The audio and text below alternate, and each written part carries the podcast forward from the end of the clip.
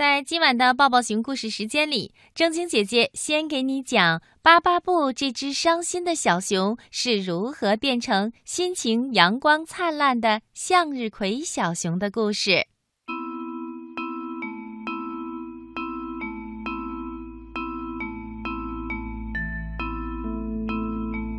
森林里走来一只伤心的小熊，它的名字。叫巴巴布，他是那么那么的伤心，他的脚步好沉好沉。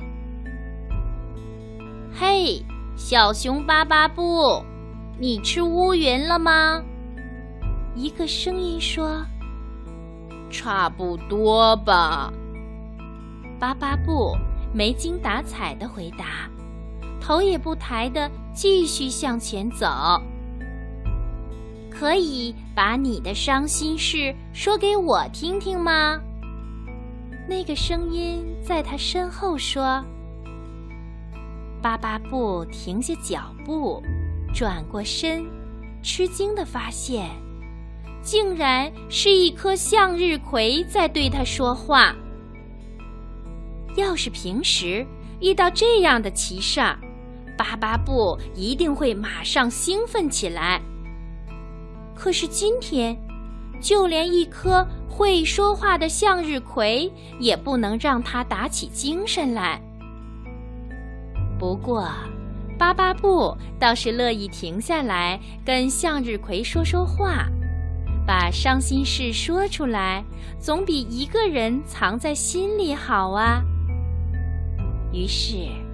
他在这棵向日葵身边坐下来，一件一件地列举着自己的伤心事。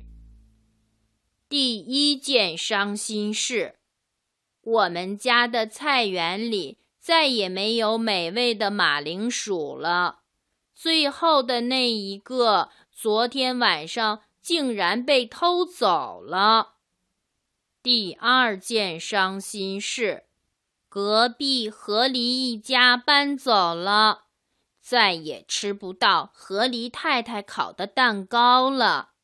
那可是全世界最美味的蛋糕啦！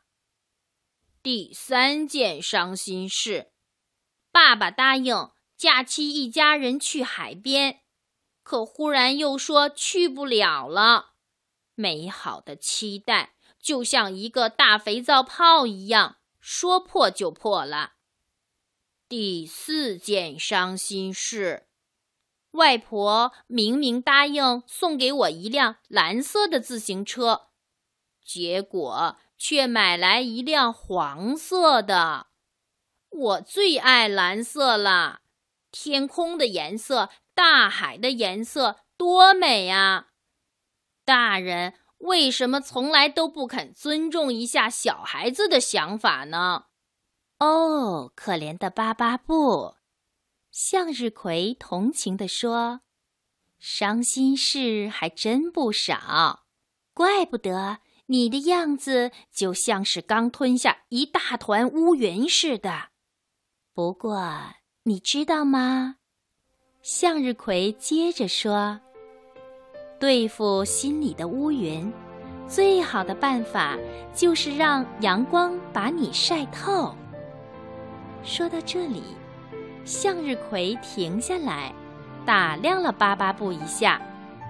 嗯，对于你这样身高体重的熊来说，一整天的阳光就足够啦。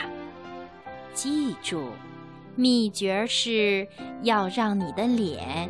一直面向太阳。小熊有点儿没听懂向日葵的话，正开口要问的时候，向日葵忽然嘟哝了一句奇怪的话，听起来就像是一句咒语。然后，巴巴布还没明白怎么回事，就和向日葵交换了身体。向日葵变成了小熊巴巴布的模样，而巴巴布变成了阳光下的一颗向日葵。就这样吧，向日葵小熊笑嘻嘻地说：“你在这里，让阳光把我自己晒透。我呢，到处逛逛，做些平常做不了的事。傍晚的时候，我们再见啦！记住，要让你的脸一直面向太阳哦。”说完，他转身蹦蹦跳跳地走开了，留下巴巴布站在阳光里。五月的阳光好温暖啊！巴巴布缓缓地迎着太阳扬起脸来。当他是个小熊的时候，可不敢这样做，因为阳光会刺痛眼睛。可现在，它是一颗向日葵呀。对于向日葵来说，追随太阳是最最自然的事情了。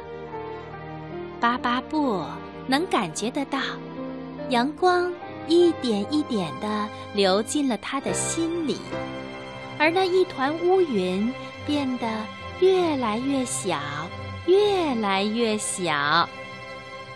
不知什么时候，他心里响起了一个小小的声音：“根本用不着伤心烦恼啊，事情根本没有你想的那么糟糕嘛。”马铃薯虽然没有了，可是南瓜和卷心菜不是都长熟了吗？晚餐。照样可以有美味的汤喝嘛。河狸太太虽然搬走了，可是浣熊太太不是要搬来了吗？据说，浣熊太太做的蜂蜜点心天下第一哦。就算去不了海边，假期也有许多好玩的事儿可以做呀。还有。大海总在那里，它不会跑掉啊，所以以后还有许多机会可以去的。至于脚踏车的颜色，就更用不着伤心啊。蓝色的确不错，可是黄色不是更棒吗？黄色是柠檬的颜色，沙滩的颜色。阳光的颜色是向日葵的颜色。当晚霞照亮天空的时候，向日葵小熊兴高采烈地回来了。看样子，他这一天过得也不错。他高高兴兴地说了那个咒语，和巴巴布重新交换了身体。不错呀。他品头论足地说：“看得出，现在你的心里充满了阳光。”是啊，所以我对事情的看法也完全改变了。小熊巴巴布快乐地说：“非常感谢你的神奇帮助。”不客气，祝你的心里永远阳光灿烂。向日葵一本正经地回答。